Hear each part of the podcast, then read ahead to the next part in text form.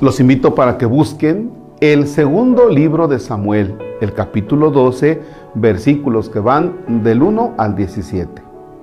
Segundo libro de Samuel, capítulo 12, versículos del 1 al 17 para nuestra oración de este sábado 29 de enero. En el nombre del Padre y del Hijo y del Espíritu Santo. En aquellos días el Señor envió al profeta Natán para que fuera a ver al rey David. Llegó Natán ante el rey y le dijo, había dos hombres en una ciudad, uno rico y el otro pobre. El rico tenía muchas ovejas y numerosas reses. El pobre solo tenía una ovejita que se había comprado. La había criado personalmente y ella había crecido con él y con sus hijos.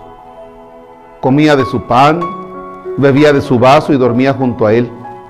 La quería como a una hija. Un día llegó un visitante a la casa del rico y éste no quiso sacrificar ninguna de sus ovejas ni de sus reses, sino que se apoderó de la ovejita del pobre para agasajar a su huésped. Al escuchar esto, David se puso furioso y le dijo a Natán, verdad de Dios que el hombre que ha hecho eso debe morir, puesto que no respetó la ovejita del pobre tendrá que pagar cuatro veces su valor. Entonces Natán le dijo a David, ese hombre eres tú. Por eso te manda decir el Señor, la muerte por espada no se apartará nunca de tu casa, pues me has despreciado al apoderarte de la esposa de Urias elitita y hacerla tu mujer. Yo haré que de tu propia casa surja tu desgracia. Te arrebataré a tus mujeres ante tus ojos y se las daré a otro que dormirá con ellas en pleno día. Tú lo hiciste a escondidas, pero yo cumpliré esto que te digo ante todo Israel y a la luz del sol. David le dijo a Natán, he pecado contra el Señor. Natán le respondió, el Señor te perdona tu pecado, no morirás.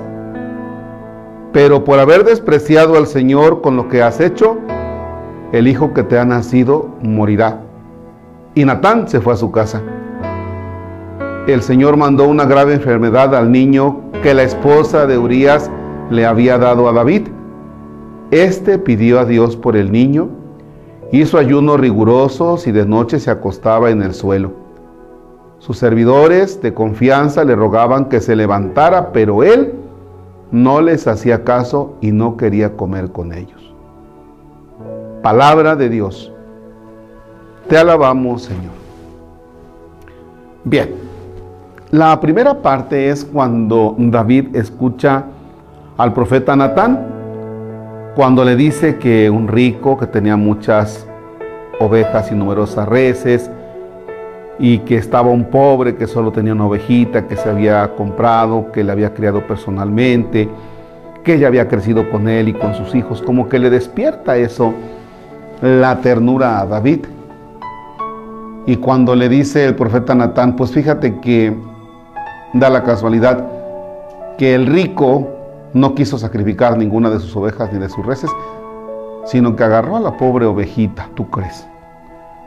Y entonces escuchamos que el rey David se enfureció y dijo, verdad de Dios que el hombre que ha hecho eso debe morir, puesto que no respetó a la ovejita del pobre, tendrá que pagar cuatro veces su valor.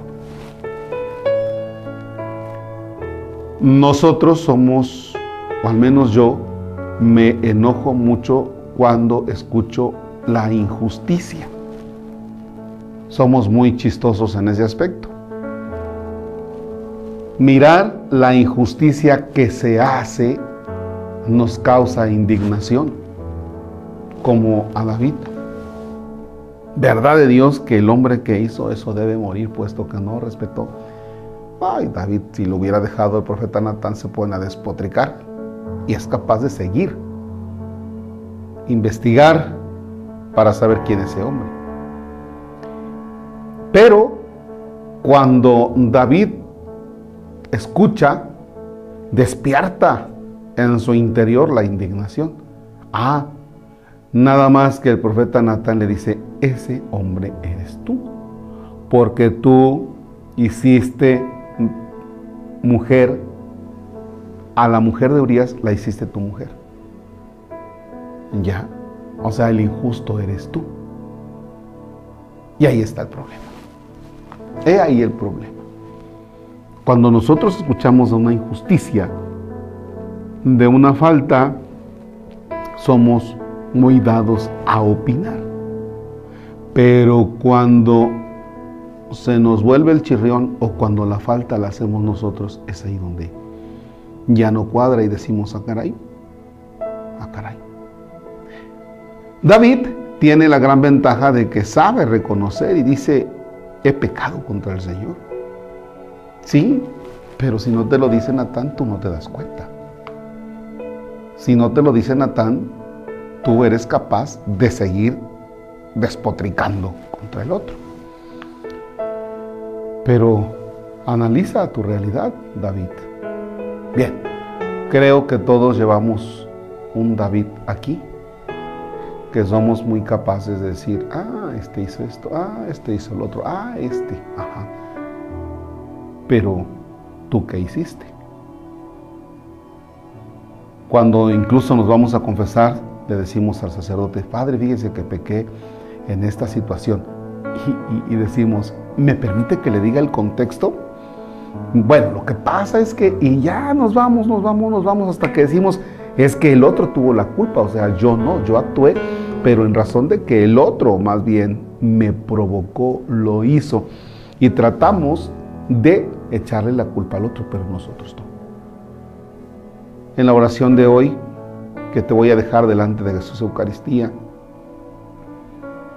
procura ponerte delante de Él, a Él que no puedes engañar ¿Cuáles son aquellas cosas en las que tú dices, yo me he equivocado?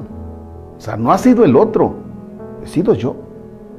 Yo he sido injusto, yo he robado, yo he estado en corrupción, yo llevo este estilo de vida, yo. Y eso nos va a servir para confrontarnos, para darnos cuenta realmente quiénes somos, no quién es el otro. Ese hombre debe morir. Ya ni la friega, ¿para qué se quedó con la ovejita del pobre? No, en esta ocasión no es quién ha sido el otro, sino más bien, ¿quién soy yo? Vamos a este momento de oración, de encuentro con Dios y contigo mismo.